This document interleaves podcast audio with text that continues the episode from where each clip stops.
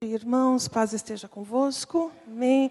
Por favor, eu peço sua gentileza para que você abra a Bíblia no livro de Romanos, no capítulo 1. No versículo 16. E nós vamos meditar na palavra de Deus,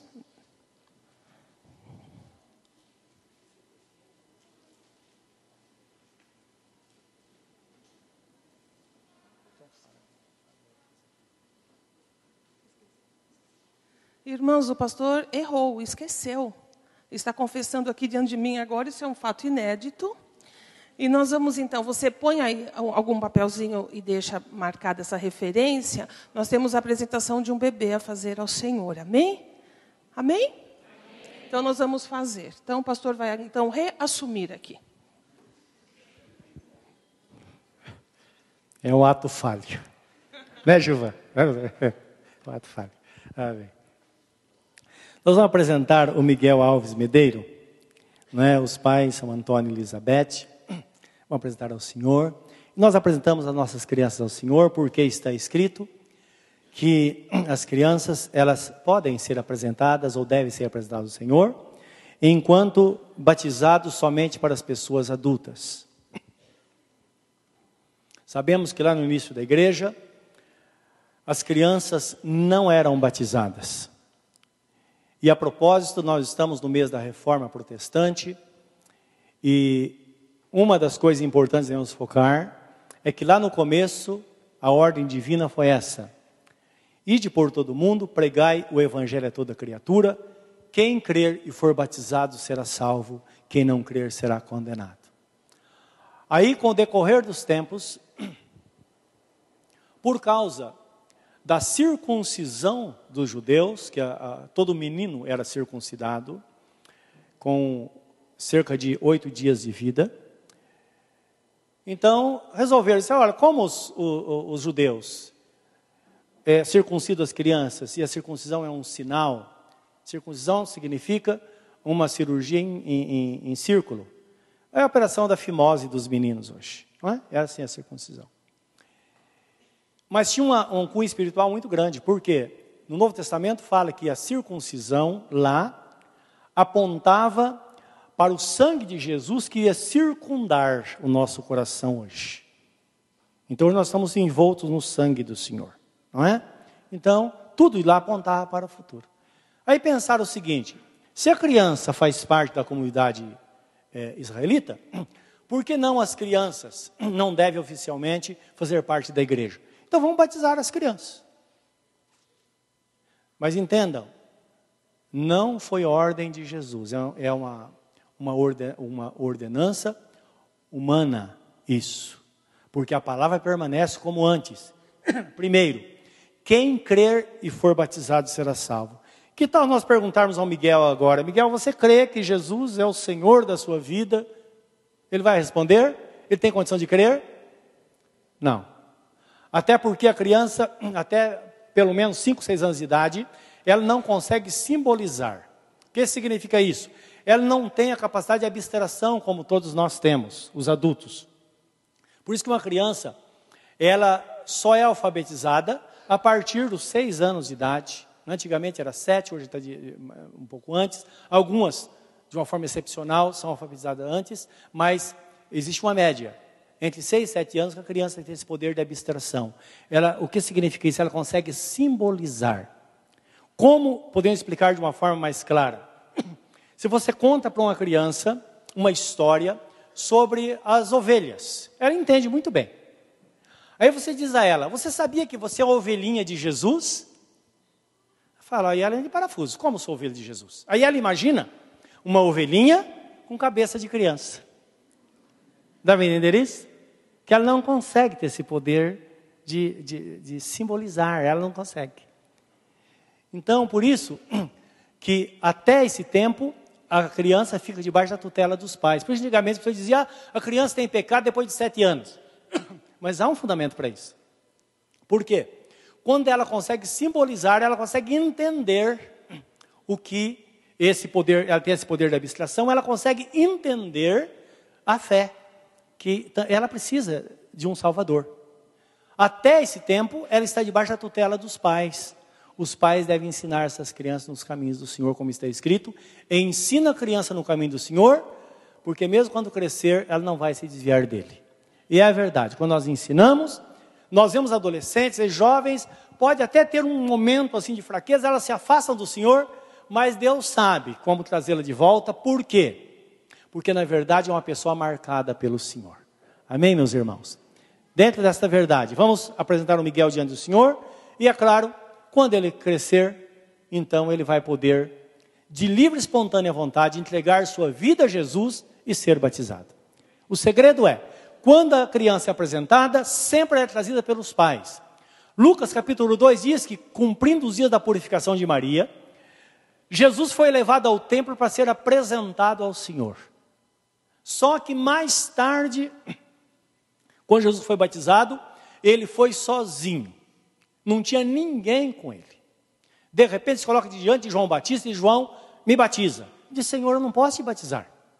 Eu que deveria ser batizado pelo Senhor. E Jesus disse: João, faça o que eu estou te mandando.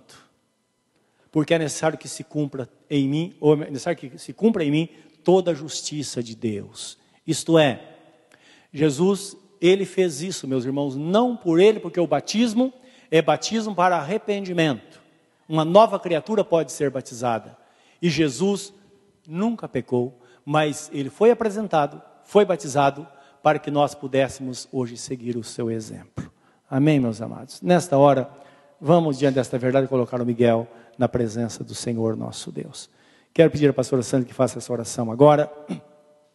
Quero que você ore pelos pais e que Deus os abençoe. Também ore pelo irmão do Miguel, que Deus o abençoe. Nós sabemos. Está fazendo aniversário hoje? Olha que lindo. Então, que Deus o abençoe, porque é uma coisa interessante. Nessa hora, toda a família deve participar. Os antigos já diziam que, se você quer ter uma família equilibrada, cuida muito bem do filho mais velho, porque os demais vão seguir o exemplo dele. Não, olha que interessante. Então, essa família tem tudo para viver sempre debaixo da graça do Senhor. Amém? Vamos pôr em pé nesta hora, meus irmãos. Quero que você ore em favor desta família enquanto vamos apresentar esta criança.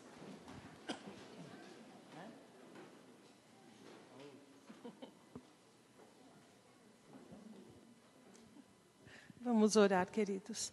Senhor nosso Deus, enquanto o teu servo coloca esta criança nas tuas mãos, como igreja agora nós queremos nos voltar para esta família e pedir que a tua graça, o teu poder, Senhor, continue sobre eles que esse pai esposo, essa esposa e mãe, Senhor, e que esse filho também, o irmão do bebê, Senhor, junto com o bebê, essa família possa desfrutar de toda a tua graça, de todo o teu plano que tem, Senhor, para que nós possamos viver uma vida de paz e de alegria familiar, Senhor, de conquistas e realizações. Oremos para que haja saúde, para que haja paz, e acima de tudo, Senhor, que a tua presença esteja sempre com eles, meu Deus. Que este lar cultue o teu nome, te ame, te sirva e receba a tua graça e a tua alegria, Senhor.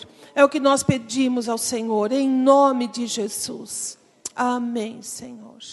Amém.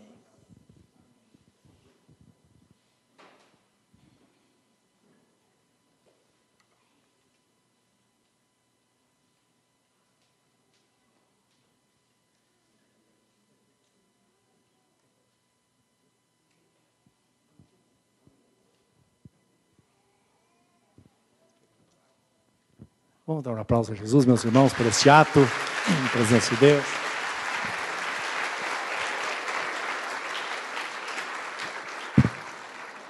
Por favor, pode se sentar. Nós estamos já com a nossa referência bíblica.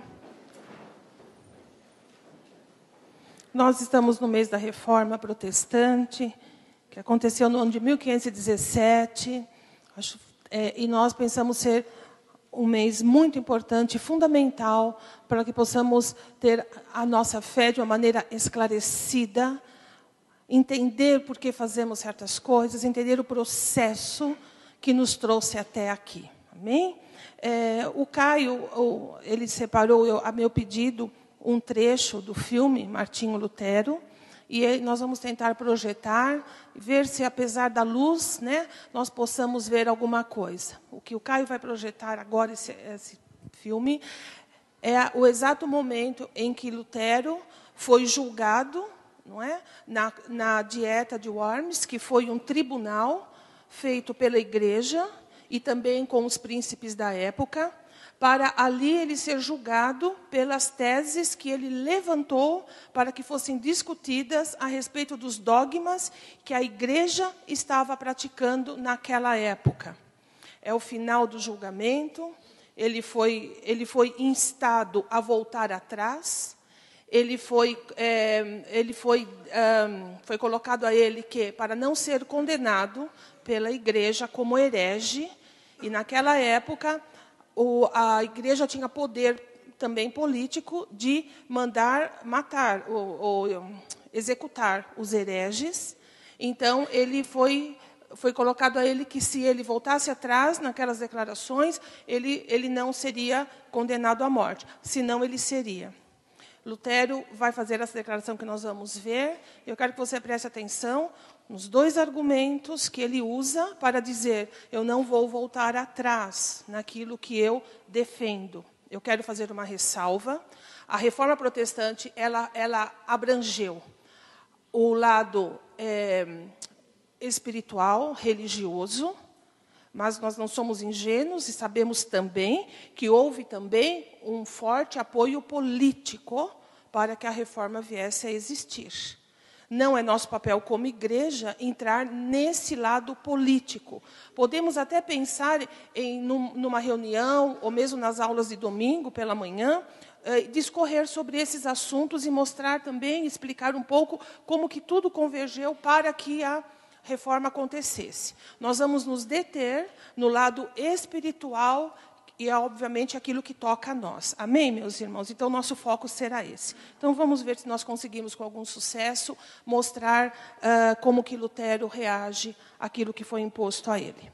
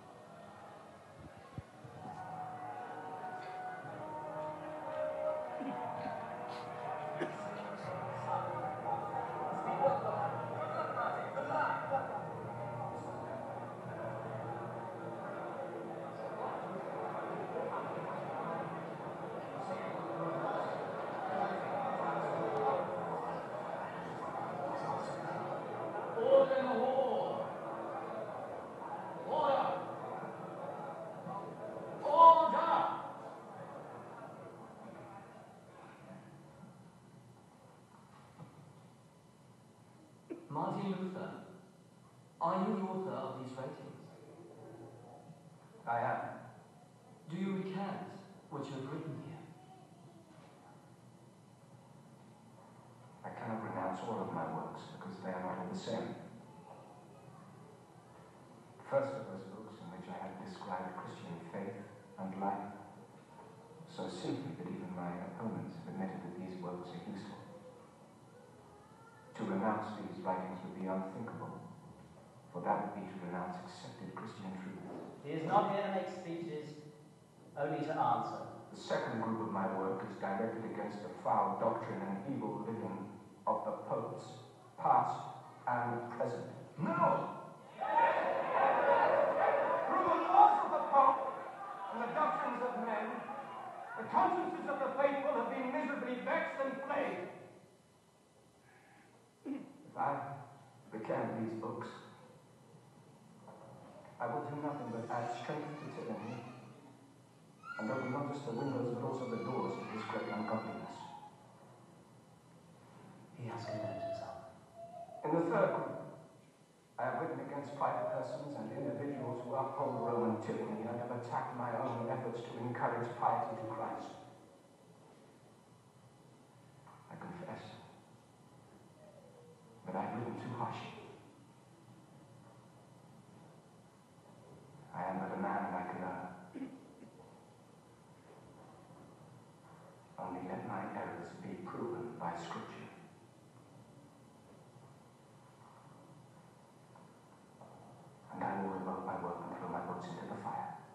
You have not answered the question.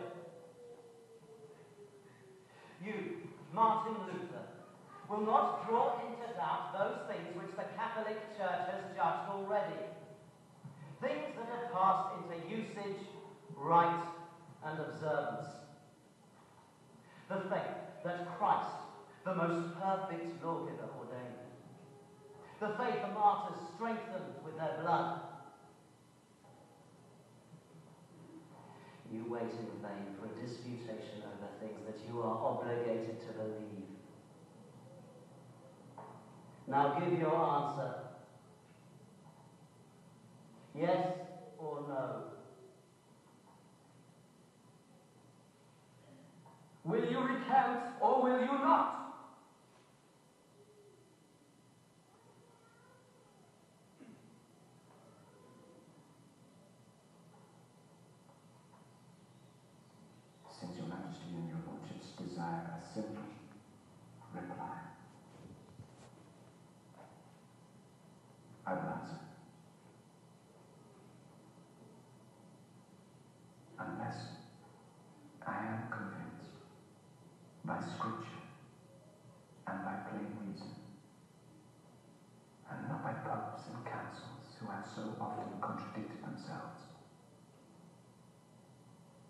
My conscience.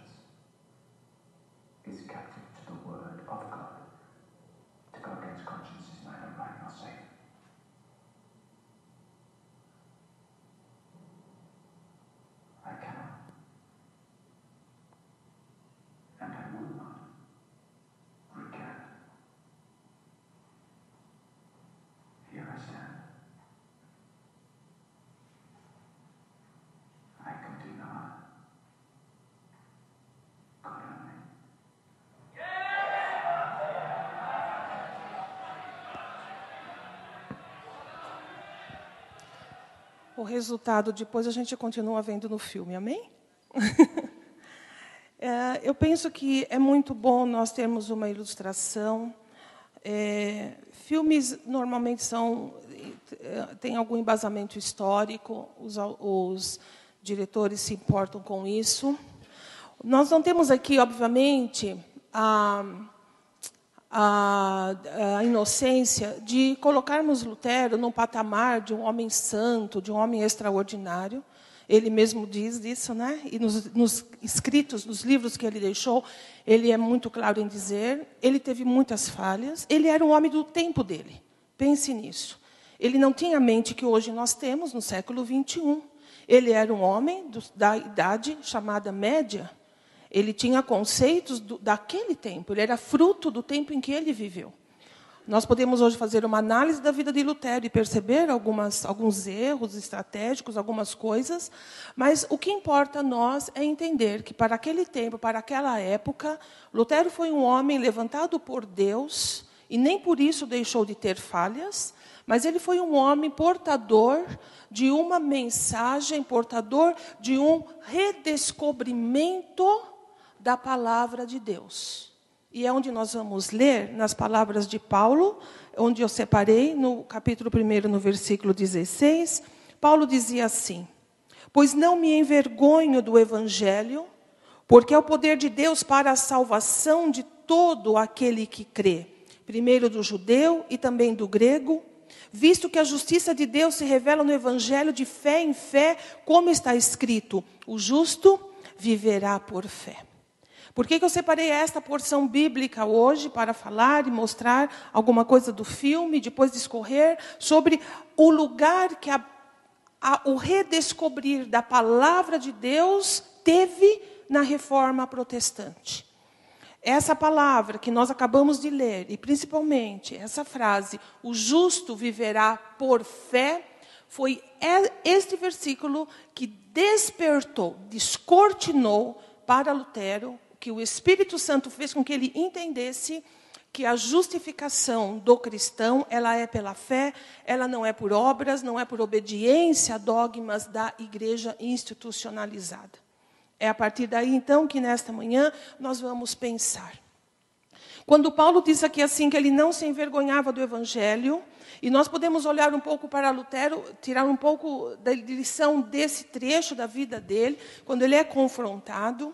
E Lutero, mais do que a vergonha, ele teve que ter a coragem de assumir o evangelho, frente a uma instituição, e é, e é muito importante que nós possamos entender isso. Instituição religiosa é importante saber como que as coisas se processaram, que pano de fundo tinha o cotidiano e como é que a igreja estava colocada naquela sociedade.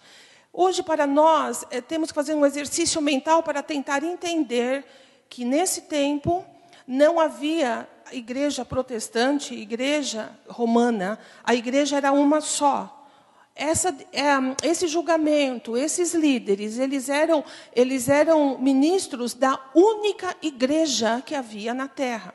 Igreja essa que vem lá de Atos dos Apóstolos, os irmãos estendem isso, consegue perceber? Quando Jesus subiu e os discípulos começaram a pregar o Evangelho, o livro de Atos, a igreja é formada, a igreja no sentido de ser a união daqueles que amavam ao Senhor e criam na ressurreição dele, criam na obra expiatória de Cristo. Aquele, aquele grupo de pessoas que começou a ser ensinado. Então, entra-se, entra em cena os apóstolos, depois o apóstolo Paulo, e isso começa a tomar corpo. É quando em 300, e, e a igreja passou, e o pastor falou muito bem domingo sobre isso, os seus estágios de perseguição. Em 313, ela se une ao Estado, o imperador percebendo que estava havendo uma situação grande, que a igreja crescia, a despeito da perseguição, a respeito, como nós conhecemos na história, da, dos mártires cristãos, daqueles que morriam, uh, da, uh, das arenas, dos leões comendo os cristãos, e tudo aquilo, a igreja crescia. Ele, ele achou que seria bom trazer o inimigo para perto de si. Ele coloca a igreja cristã como a igreja do Império Romano a religião oficial. Com isso, todo mundo tinha que ser cristão. Todo mundo precisava ser cristão. Era oficial. O exército romano vai para dentro da igreja. O que acontece é que começa a haver, já dentro da igreja, aí a igreja começa a receber sustento estatal, se é que se pode dizer assim, e também pessoas que não tiveram uma experiência de conversão, uma experiência de arrependimento, de batismo de arrependimento, de nova vida, começaram a entrar para a igreja. E os cargos eclesiásticos começaram a ser lugares de cobiça, de desejo de ascensão social. Se eu tenho um filho que vai, ou uma filha que vai para a carreira religiosa, existe um status de reconhecimento social havia também a remuneração, que era outra forma também que fazia com que o ofício fosse atrativo. E a igreja vai começando a perder aquela identidade que ela conheceu lá no começo. Eu queria que você só analisasse uma igreja que para você dela fazer parte, você corre risco de morrer, é uma coisa.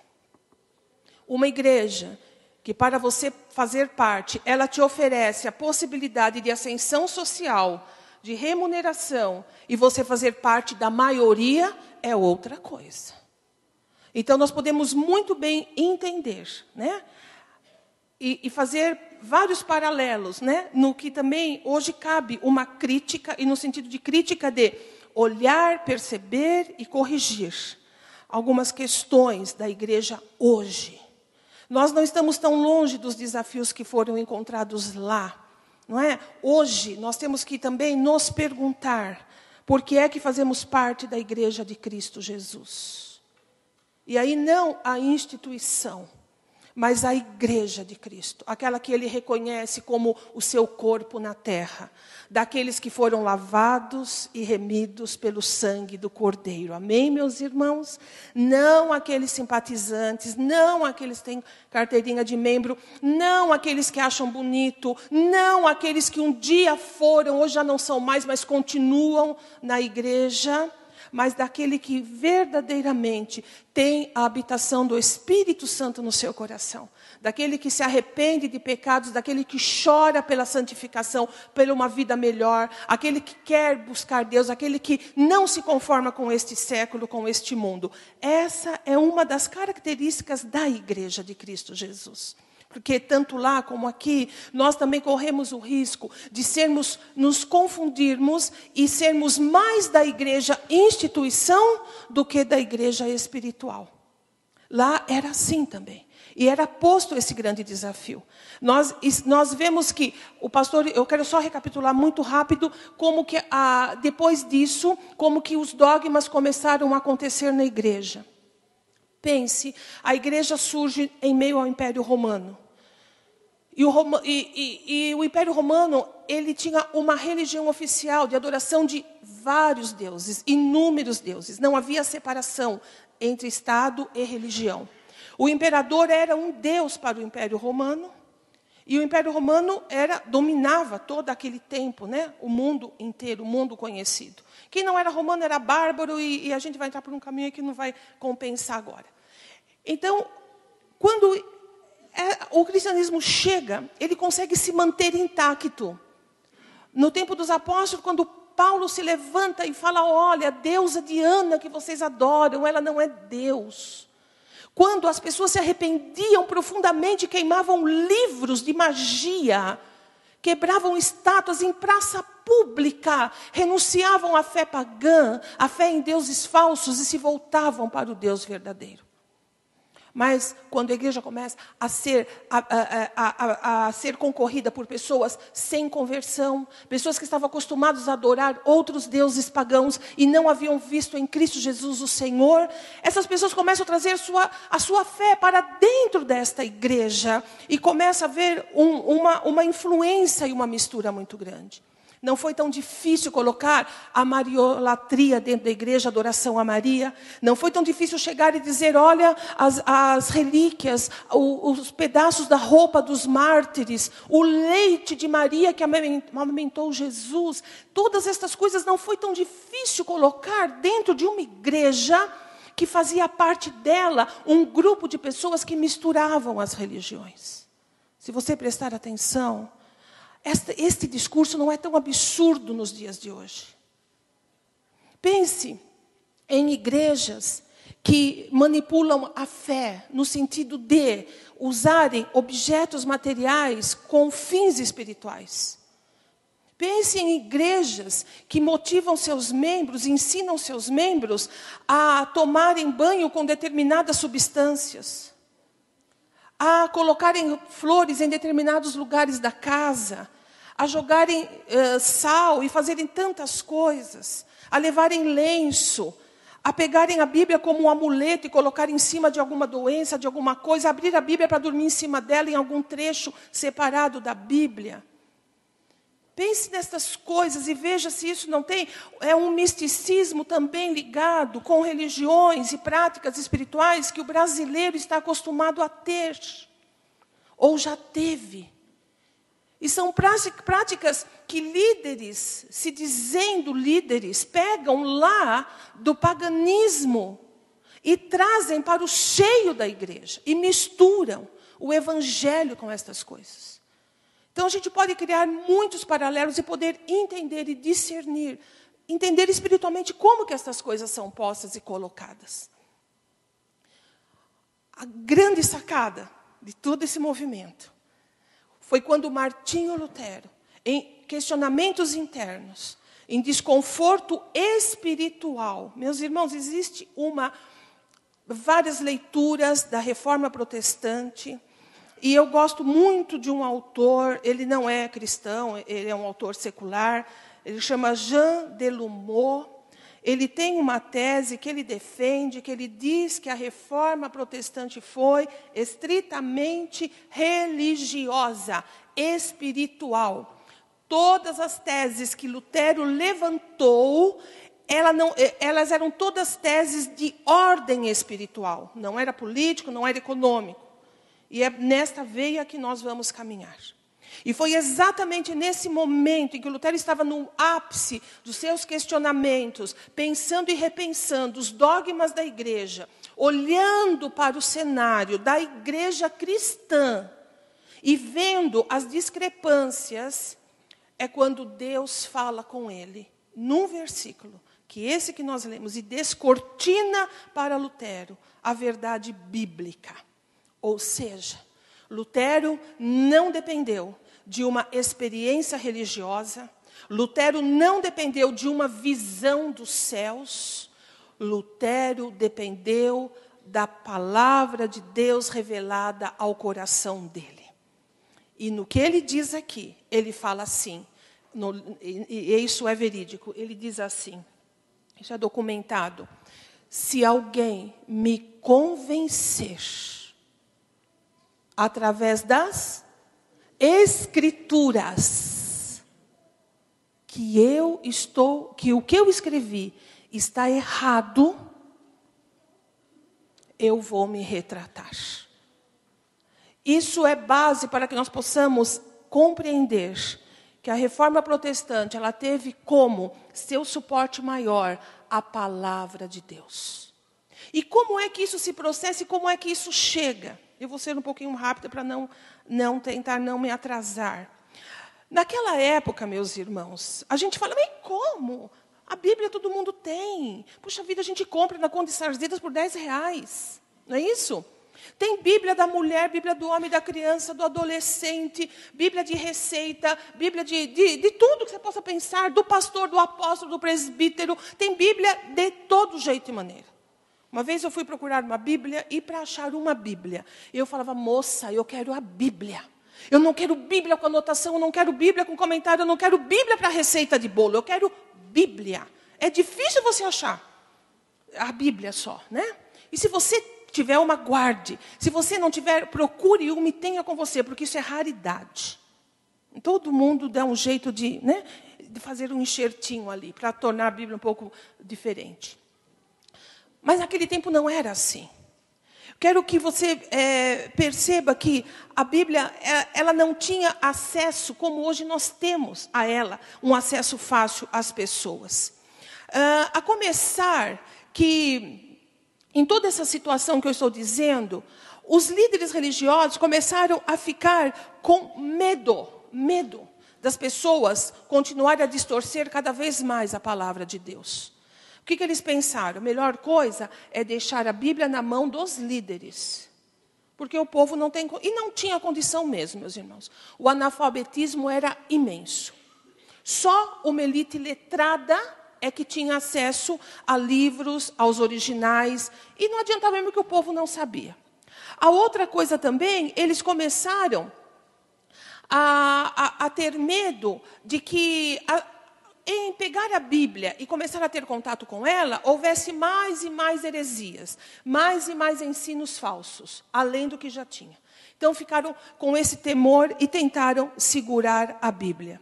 Eles começaram também, a igreja, conforme ela foi se institucionalizando, se tornando um, um, um órgão né, institucionalizado, hierarquizado, que tinha influência enorme na, na política, não é? Que, que ela estava ali para a par com o poder político estabelecido, também começou a, a ter as suas tradições, as suas decisões. E começaram a dar mais valor a isso do que a própria Bíblia, ao ensino do que a Bíblia dizia. Isso faz com que a igreja comece a buscar fundamentação teológica para os dogmas que ela criava.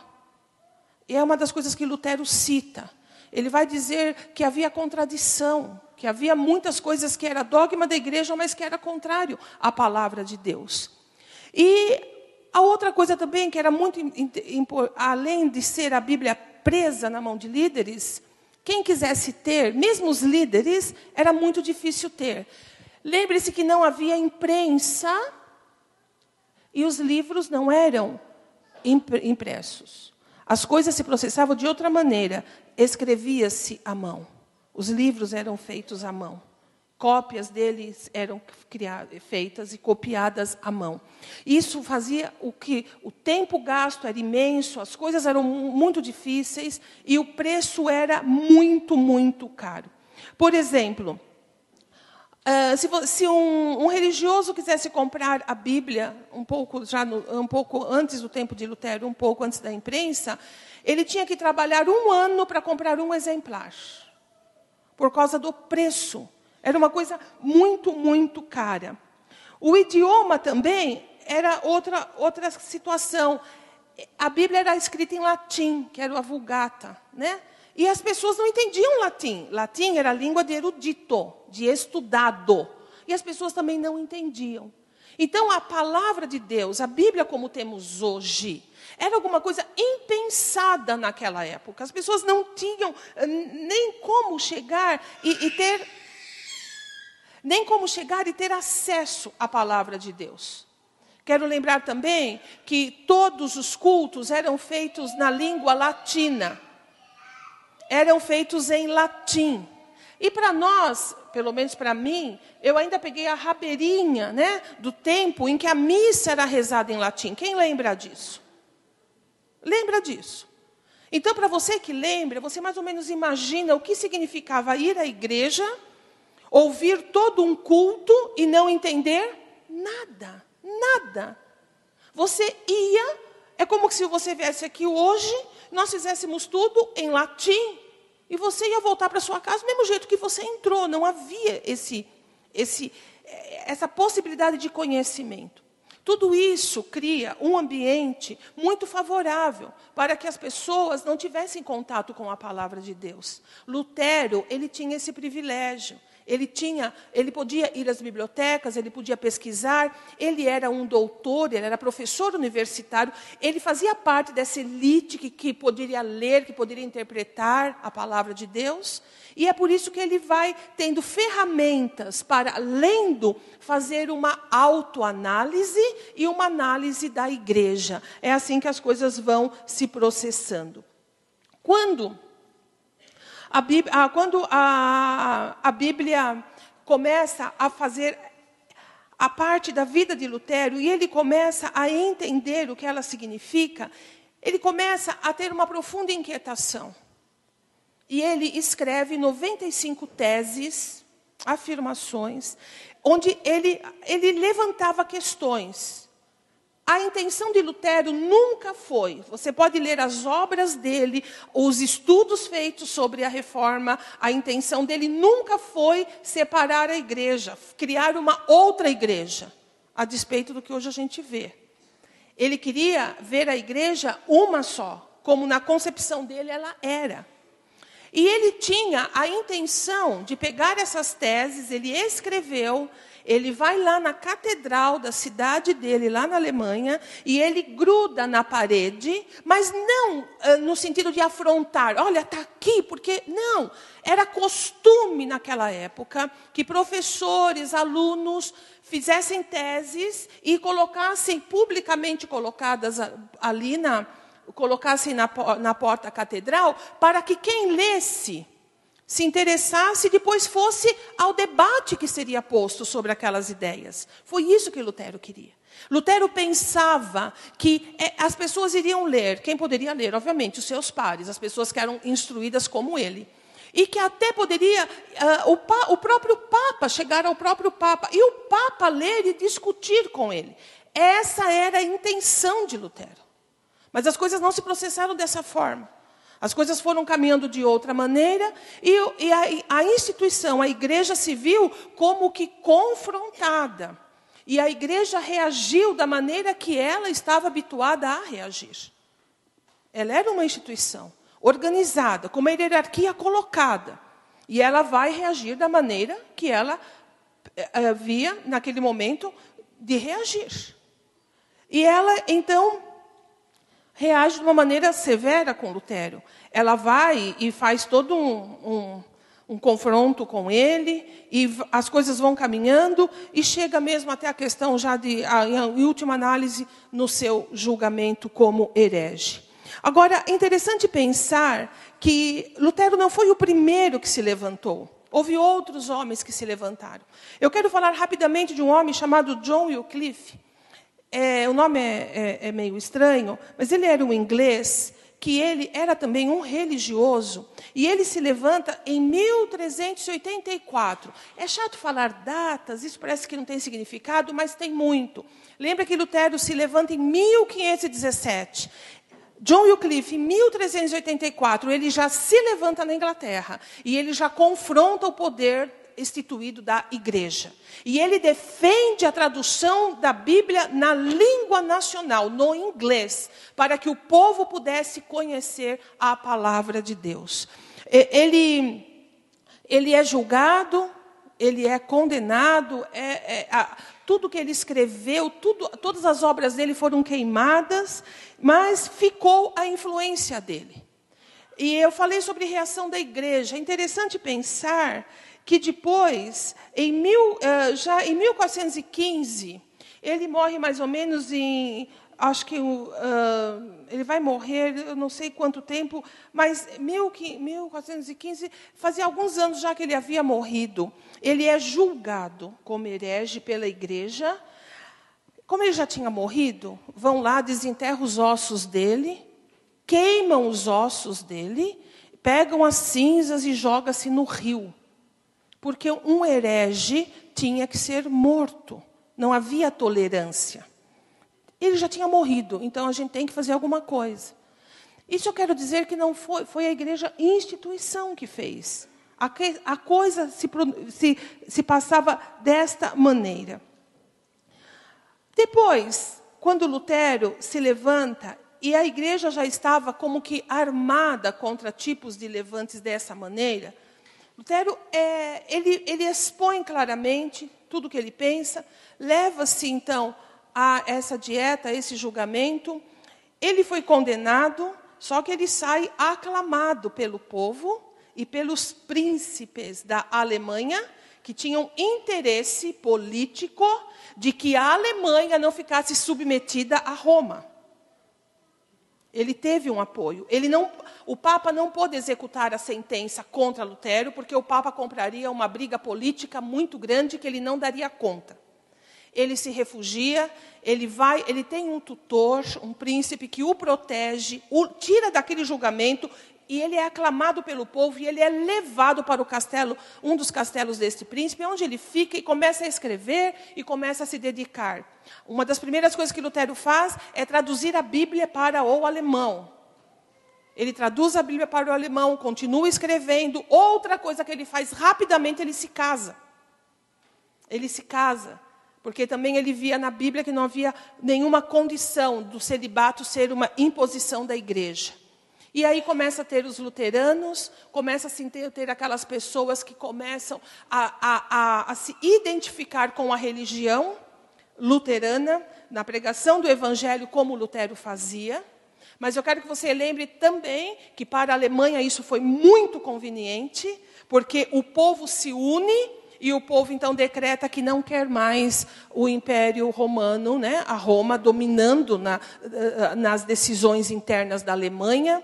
Então, também serve politicamente aos interesses dos príncipes alemães. Está dando para entender um pouquinho isso, irmãos? Para a gente não pensar que ah, o crente não entende nada, a crente só sabe das coisas. Não, nós entendemos e sabemos sim. Não somos ignorantes e nem ingênuos.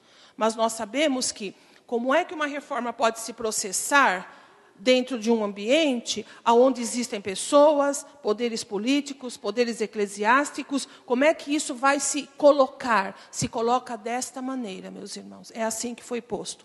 Lutero teve um suporte. Particularmente, eu interpreto isso como recursos que Deus providenciou para que a reforma protestante pudesse ter a amplitude que precisava ter. A igreja precisava disso. A salvação pela fé estava distante dos ensinos dela. Os santos, o, o, os padroeiros eh, dominavam a cena mais do que o próprio Senhor Jesus. Rezava-se por mortos, ensinava-se coisas, pedia-se dinheiro, as coisas eram feitas da maneira como bem parecia a igreja. A infabilidade do Papa, Lutero fala, eu erro, e aí depois no filme mostra o rosto do Papa, porque o Papa era infalível. Não é interessante, não como humano. O Papa era infalível e é infalível até hoje para os romanos, para os católicos romanos. O Papa é infalível, eles, pensam, eles dizem assim, no sentido de quando o Papa vai escrever, quando o Papa vai interpretar a Bíblia, quando o Papa vai criar uma encíclica, uma suma, um dogma, aí o Papa é infalível. E Lutero diz: mesmo escrevendo, mesmo fazendo, eu sou passível de erro. E ele afronta o poder da igreja quando ele diz: se alguém mostrar para mim na Bíblia que aquilo que eu escrevi está, está em desacordo com a Escritura, eu, eu renuncio àquilo que eu escrevi. E queria dizer ao Papa isso. Se você, como líder da igreja, ou se a igreja puder provar a mim que aquilo que eu, porque eu estou provando a vocês, dizia Lutero, que aquilo que eu escrevo mostra que há uma diferença, uma contradição entre a Bíblia e os dogmas da igreja. Se vocês fizerem ao contrário, eu acato e eu deixo de acreditar naquilo que eu acredito e volto à fé romana novamente. Essa era o peso, essa era a situação que ele vivia.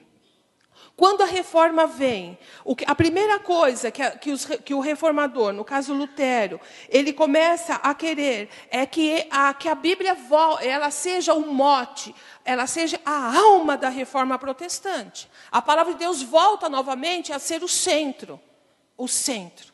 E eu volto a dizer, lembre-se disso, a reforma protestante não é fruto de uma experiência religiosa.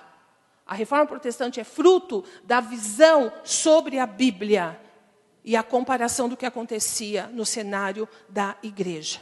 Quando isso acontece, os, os, os, reformadores, aqueles que começam a fazer parte dessa nova cisão, de, desse, desse, dessa nova igreja, aí sim, protestante, evangélica, diferente da romana, eles começam a querer fazer com que as pessoas aprendam e leiam a palavra de Deus. É aí que nós vamos começar a perceber por que é que nós fazemos algumas coisas aqui.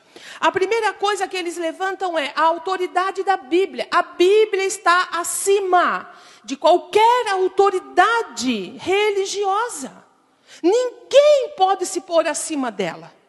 A Bíblia é a autoridade máxima. Por que, que a Bíblia é a autoridade máxima? Porque ela é a palavra de Deus.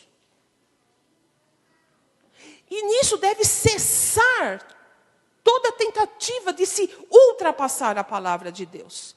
Na prática, o que significava isso? Significava que as pessoas iam, os reformados, os reformados iam ponderar a vida, não pelo que a instituição dizia, mas pelo que a palavra de Deus fala. E há uma grande diferença nisso ou não há, meus irmãos? Uma grande diferença. Eles começam a dizer que a Bíblia ela é a revelação de Deus ao homem. Sendo assim, Qualquer homem pode ter a revelação direta, viva e pessoal da palavra de Deus com ele. Ou seja, você não precisa que alguém interprete para você, você não precisa depender, você tem liberdade e acesso a ela. Mas aí tinha um grande problema. As pessoas não sabiam ler, nem o latim, muito menos a língua nacional. É quando, e é muito interessante pensar isso, quando se começa a dar uma ênfase grande para que as pessoas aprendessem a ler. Aprendessem a ler. Quanto mais o povo pudesse ler, mais eles poderiam entender a palavra de Deus por si próprios. Isso é uma mudança de paradigma imenso. Para uma igreja que falava: você não lê, você não pode, não deve. Eu ensino, eu mostro, eu falo como é. A você o ouvir, a igreja o explicar e, e fazer afirmações. Pense que de repente as pessoas falam, mas eu posso? Eu posso ler a Bíblia por mim? Eu posso tentar entender o que Deus fala comigo? Começou-se a fazer reuniões nos lares, nas casas, e, e a Bíblia começa a ser colocada e a ênfase grande a escolas.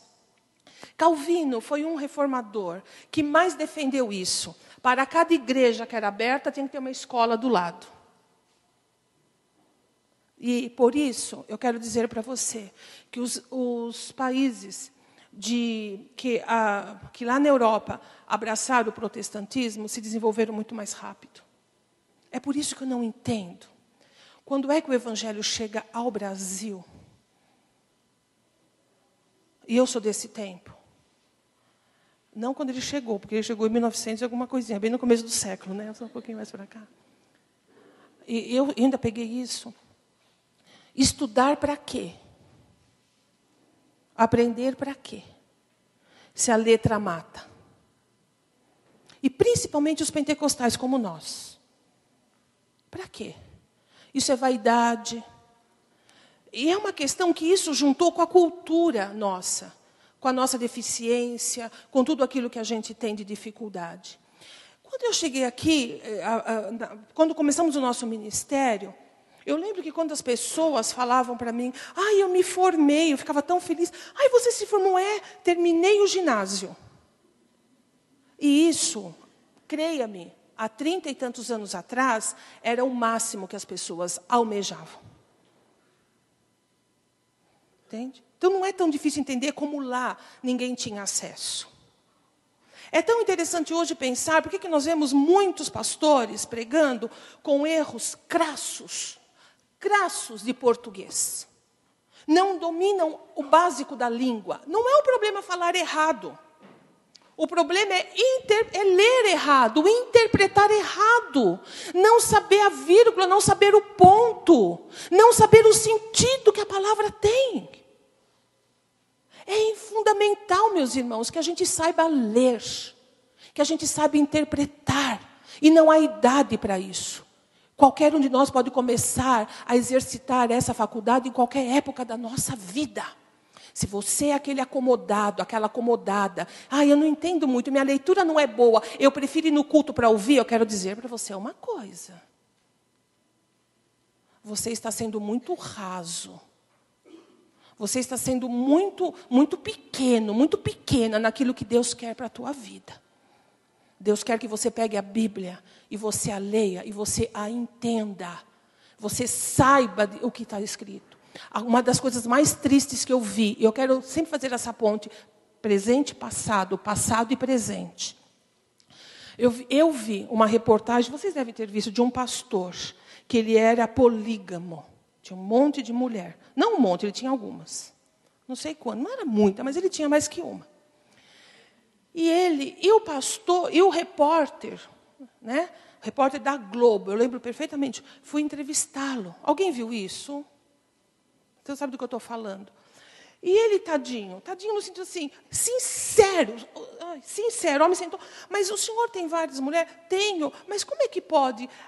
Aí ele falou, não, mas está na Bíblia. E ele abriu. Eu não sei nem aonde, que eu fiquei tão. Não deu para eu prestar atenção, eu fiquei, eu fiquei a, a. Ele abriu a Bíblia e leu. Só que ele tem uma leitura péssima. Não faz pontuação, perde o sentido da frase. E ele leu para o repórter, ele mostrou para o repórter que um pastor podia ter várias mulheres, ou um crente. Aí o pastor fala, pastor, muito delicado, ainda bem. Pegou, o senhor me daria licença de ler com o senhor esse mesmo trecho que o senhor me leu? Ah, sim, sim. Aí leu. Aí o repórter leu certo. Colocou vírgula, colocou ponto, ele deu o sentido exato que está aqui, né? Na, escrito. O pastor literalmente ficou sem fala. Quem viu, lembra disso? Ele olhou para o repórter, ele olhou para a Bíblia, ele voltou a olhar, ele não podia acreditar naquilo que ele estava ouvindo. Por isso, nós precisamos entender que é necessário estudar. Se não dá para estudar, praticar a leitura, perguntar. Queridos, porque a palavra de Deus, ela foi deixada para quem pode ler.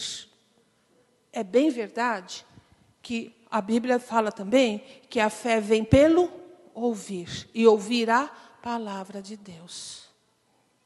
Agora, que Deus tenha misericórdia de nós, se nós dependermos de só ouvir, né? Que Deus coloque pessoas comprometidas com o Evangelho. Pessoas que conhecem um pouco da língua para poder interpretar a Bíblia como de fato ela é. É fundamental que a gente precise. Então, a questão é, a interpretação, a leitura, ela é muito importante. O conhecer, o desenvolver o intelecto é fundamental, porque o cristianismo é a religião do livro. Não há cristianismo sem a Bíblia. Dá para entender isso? Não há. Logo, é necessário que nós possamos, meus irmãos, entender, conhecer, compreender, nos esmerar nisso. E era isso que os reformadores queriam: que as pessoas lessem, que as pessoas conhecessem, que não dependessem, que pudessem ser autônomas no entendimento da palavra de Deus. Outra coisa que eles falavam, que não foi a igreja que criou a Bíblia, mas é a Bíblia que cria a igreja. Amém? Não é a igreja que criou a Bíblia. A Bíblia não é alguma coisa da igreja, é um acessório da igreja. Meus irmãos, tudo que fazemos, tudo que pregamos, tudo que vivemos é baseado no que a Bíblia diz. A igreja deve ser conforme a Bíblia, não ao contrário. Não, não a igreja tomar partes da Bíblia, pegar aquilo que é interessante, aquilo que casa com os interesses da igreja não, é ao contrário. A igreja tem que pegar a palavra e a ela se amoldar. Os irmãos estão entendendo isso? Isso é muito importante que a gente entenda, porque você, se você está aqui, e se você faz parte, principalmente da igreja, você é um cristão reformado, você precisa entender a sua fé. Precisa saber por que, que o pastor Joel enche a gente, fala todo ano para a gente ler a Bíblia. Por que, que aqui se dá tanta. Aqui se dá ênfase a isso porque é o mais seguro que nós temos na nossa vida. Se dá ênfase a isso para você não depender de ninguém, nem de pastor, nem de irmão, nem de ninguém, para que você tenha autonomia entre você e o Senhor. Amém, meus irmãos? Para que quando a palavra for pregada aqui, você no seu lugar, você possa ter liberdade de pensar e argumentar, dizer, olha, isso não é, é assim, eu li diferente, meu entendimento é outro está de acordo, é coerente com aquilo que da Bíblia você conhece, é por isso que nós insistimos. Porque nós não defendemos a ideia, meus irmãos, de termos seguidores. Nossos, nem pensar. E principalmente seguidores do Senhor Jesus Cristo que não sabem o que estão fazendo, não é verdade? Nós temos essa oportunidade, nós podemos. Isso foi trazido com a reforma. E nós podemos fazer jus a isso. Amém? Pense nisso. Leia a palavra de Deus. E depois, quando a, a imprensa, a invenção da imprensa veio, aí que a Bíblia disparou mesmo, ela foi de conhecimento público, ficou mais fácil. Porém, eu quero que você saiba que os reformadores correram um grande risco. Uma vez a Bíblia entregue para as pessoas, havia-se o risco das interpretações. Cada um interpretar de um jeito, cada um pensar de uma maneira dentro da própria Bíblia. O que, que eles pensam? Que, qual foi, o que, que eles nos deixaram como herança, que a gente usa até hoje. Sendo a Bíblia a palavra de Deus escrita para instrução e encorajamento do povo de Deus, Paulo não fala isso? Toda palavra é inspirada, não é? E ela vem para correção, para edificação, para exortação, não é? Para que a gente ande na justiça. Todo cristão tem o direito e o dever de ler e estudar. Amém? Direito e dever. Em segundo lugar, quando a gente lê, estuda, nós estamos soltos. Como é que os reformadores solucionaram essa questão? Então eles falam: existe um princípio que deve reger toda a leitura bíblica de qualquer indivíduo. E, eu, e a gente fala isso aqui de vez em quando, mas hoje eu vou falar bem destacado. A Bíblia explica a própria Bíblia. O que significa isso? Você lê uma coisa, se você não entende, você vai continuar a ler, Lá na frente você vai encontrar lá um ponto que vai trazer luz àquela dúvida que você tinha. Ou se você está lendo alguma coisa e lá na frente você lê e você fala, mas está ao contrário do que eu li antes, você tem que voltar, tem que rever, porque a Bíblia ela explica a ela mesma. Não há contradição na Bíblia. Logo, se você ouvir uma pregação, se você ler um artigo, se você ler um folheto, você vai saber, meu irmão, se você tem familiaridade com a palavra de Deus, se aquilo está dentro da Bíblia ou não. Além do que, nós temos a ajuda do Espírito Santo, que nos faz lembrar de toda a verdade. Aquilo que a gente lê é diferente das outras literaturas. Às vezes a gente tem que ler, ler tem que ficar na cabeça. A palavra de Deus fica no coração. No coração. E o Espírito Santo, ele é misericordioso. Ele fala: Eu conduzirei vocês a toda a verdade. Ele não deixa a gente enganado, viu, meus irmãos? E não é, ai, mas eu senti que não era. Não é eu senti, eu sei que não é. Porque está escrito de outra maneira. Não é diferente, meus irmãos? É completamente diferente. E depois uh, fala que é a Bíblia, os reformadores explicavam assim: o exame dela é livre. Você pode examinar a Bíblia livremente, mas você não pode interpretá-la livremente. Tem que ter regra, tem que estar embasado nisso. Ela explica a ela mesma. Há uma coerência em toda a mensagem bíblica. Se você ler de Gênesis a Apocalipse, há um cordão condutor de tudo, todo o ensino. Não se lê a Bíblia de qualquer forma, não é? Não há uma interpretação pessoal, aleatória. Sabe o que é aleatória? Abrir a Bíblia e Deus falar com você. Mas eu quero dizer, há situações em que Deus já fez isso comigo. Já fez com você? Já. Eu louvo a Deus por isso. De você abrir a Bíblia e já aconteceu comigo sem intenção nenhuma, nenhuma, abrir aleatoriamente e Deus falar, me responder, me dar ordem, palavra de ordem, de, de salvar a minha vida. Porém, um, eu conheço um pouco dela. Eu, eu sei que o risco que eu tenho, ele fica reduzido porque eu conheço.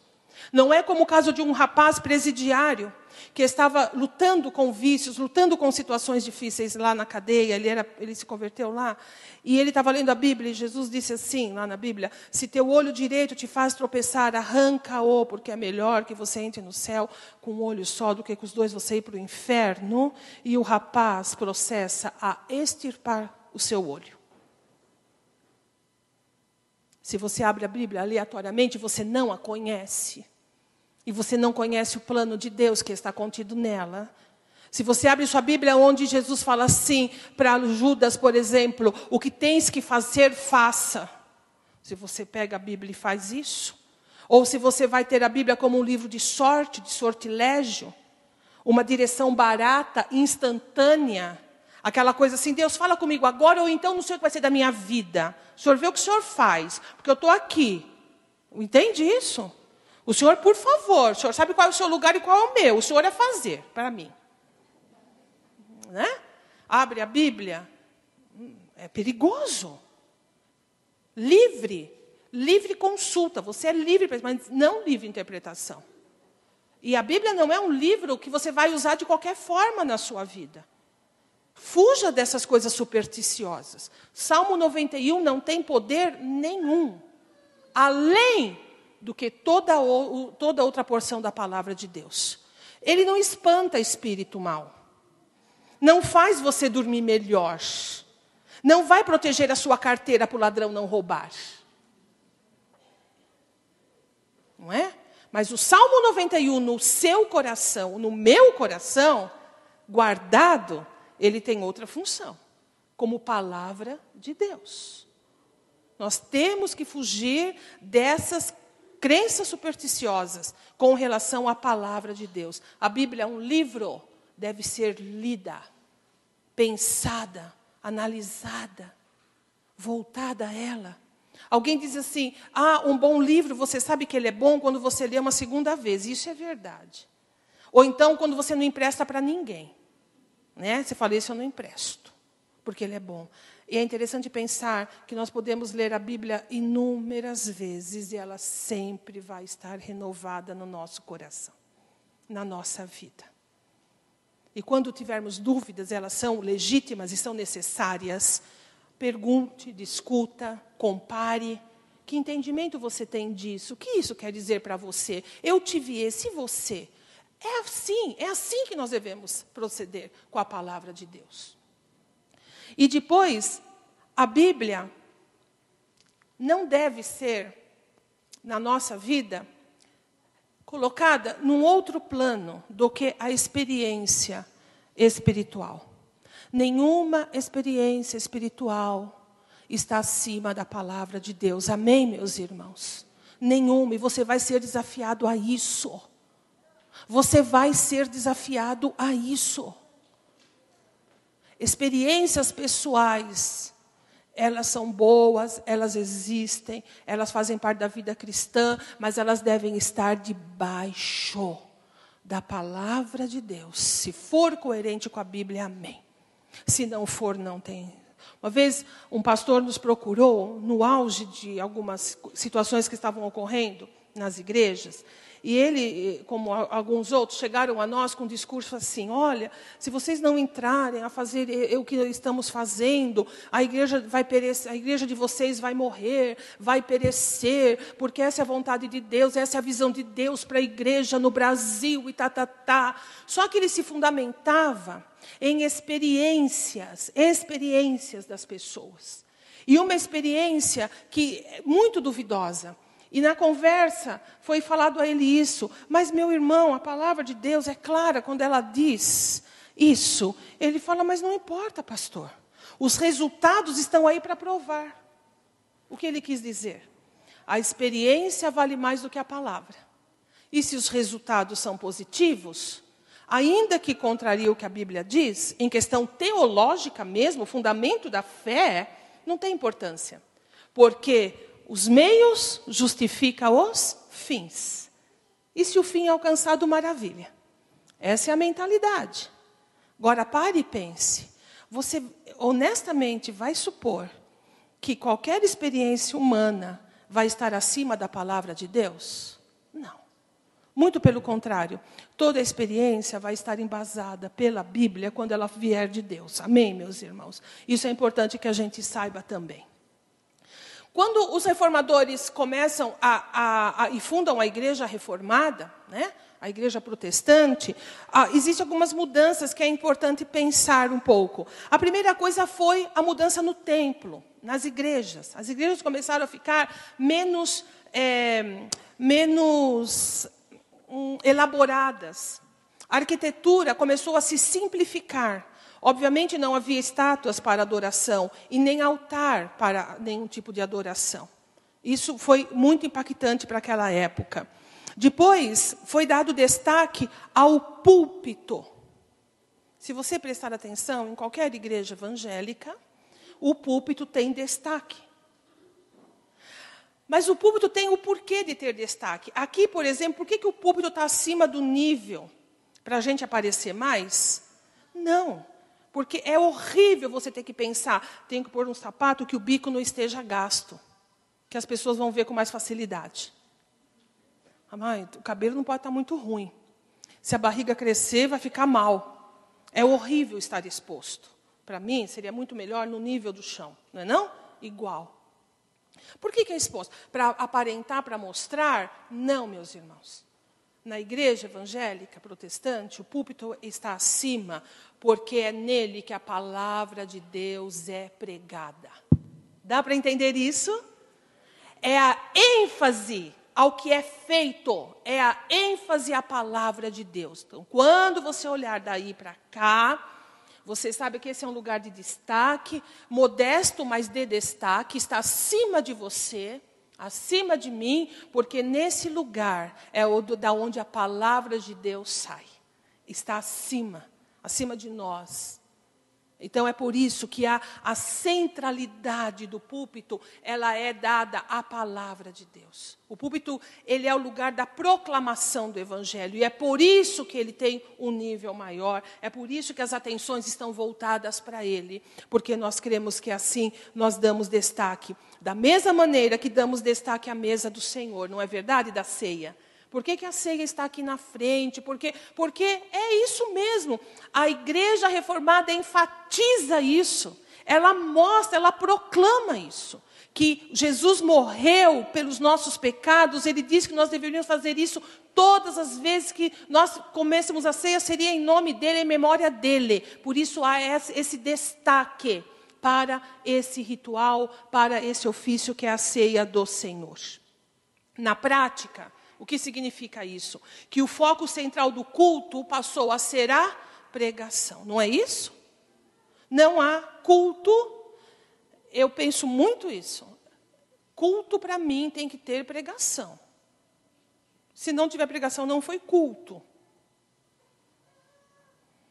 Não dá para conceber um, um ajuntamento do povo de Deus se não houver a palavra a pregação da palavra de Deus. Então, ela, ela começa a ser o foco principal.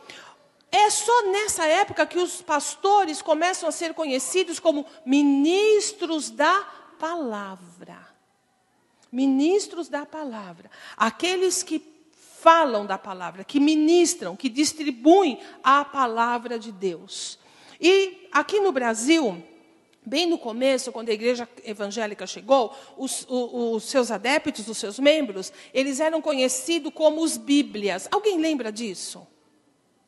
Eu não, acho que não, porque foi bem no começo do. Então, quando se ia falar de evangelho, falava dos Bíblias, porque a ênfase na Bíblia era notória. Tanto é que você sabe que para ir para a igreja, só crente que carrega a Bíblia, ou não é? Não é isso? Mas algumas outras igrejas não precisam, né? Eu sei que há uma grande igreja, uma grande denominação que fala assim: a Bíblia não é importante, Jesus é o mais importante. E você não vê os membros com Bíblia. Porque também, se os membros tiverem Bíblia, eles vão ficar em situação muito difícil e delicada. Então, mas a Bíblia é a marca, é a marca dos protestantes. E outra coisa, os reformadores passaram a incentivar a educação, e eu quero frisar isso, para que todos pudessem ler a própria Bíblia, ler e ter acesso à palavra de Deus. Uma coisa eu quero é, terminar e concluir com tudo isso. Meus irmãos, ser protestante significa que nós temos um compromisso com a palavra de Deus. Acima de tudo, primordialmente. Porque é através da palavra de Deus que nós sabemos que Jesus veio ao mundo e deu a vida por nós.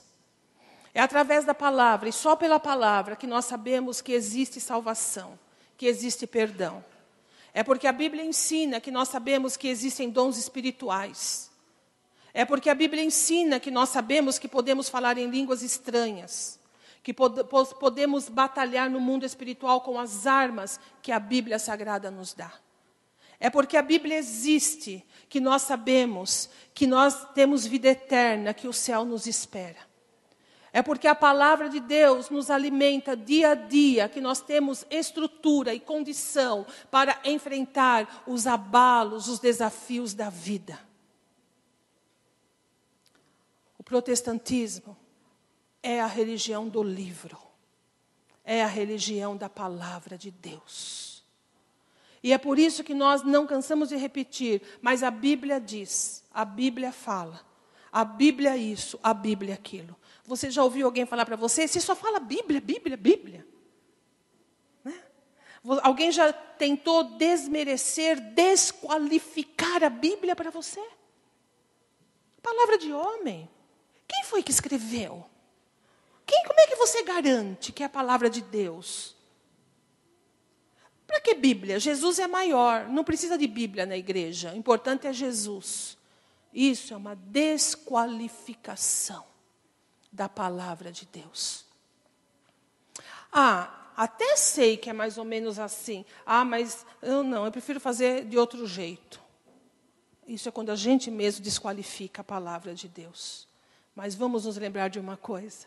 Jesus Cristo disse assim: céus e terra passarão, mas as minhas palavras não hão de passar. Por isso que a igreja permanece, por isso que quem é de Deus ouve a palavra de Deus, por isso que Lutero se levantou com brio, ele sabia o que estava fazendo, ele sabia que aqueles príncipes que o apoiavam podiam voltar-lhe as costas a qualquer momento, mas ele tinha tido um profundo quebrantamento no coração. E os olhos dele se abriram para a palavra, e foi sobre ela que ele se firmou. E ele disse: Eu não volto atrás, a não ser que eu seja convencido pela Escritura e pela simples razão. Lembre-se disso, ele era um homem intelectual. Que eu estou em desacordo com a palavra, eu não volto atrás. Fique para mim e para você isso nesta manhã. Que a gente só volte atrás, meus irmãos, se a gente for convencido através da palavra de Deus. Que os argumentos que tenham contra nós, os argumentos que tentem nos demover desse lugar, só consigam fazer isso se esses argumentos nos provarem pela palavra e pela, pela nossa consciência de que nós estamos realmente contrários àquilo que Deus deixou. Mas se isso não acontecer, eu quero deixar com você hoje, comigo, esse incentivo para sempre, ó Senhor. A tua palavra está escrita nos céus. Amém? Não é aqui na terra, meus irmãos. Podem todas as Bíblias serem queimadas. A palavra de Deus é um concerto que está no céu. Tudo que Deus diz a nosso respeito se cumprirá. Ele é fiel. Ele nos deu Sua palavra. E nós estamos felizes por isso. Amém? Vamos ficar de pé na presença de Deus.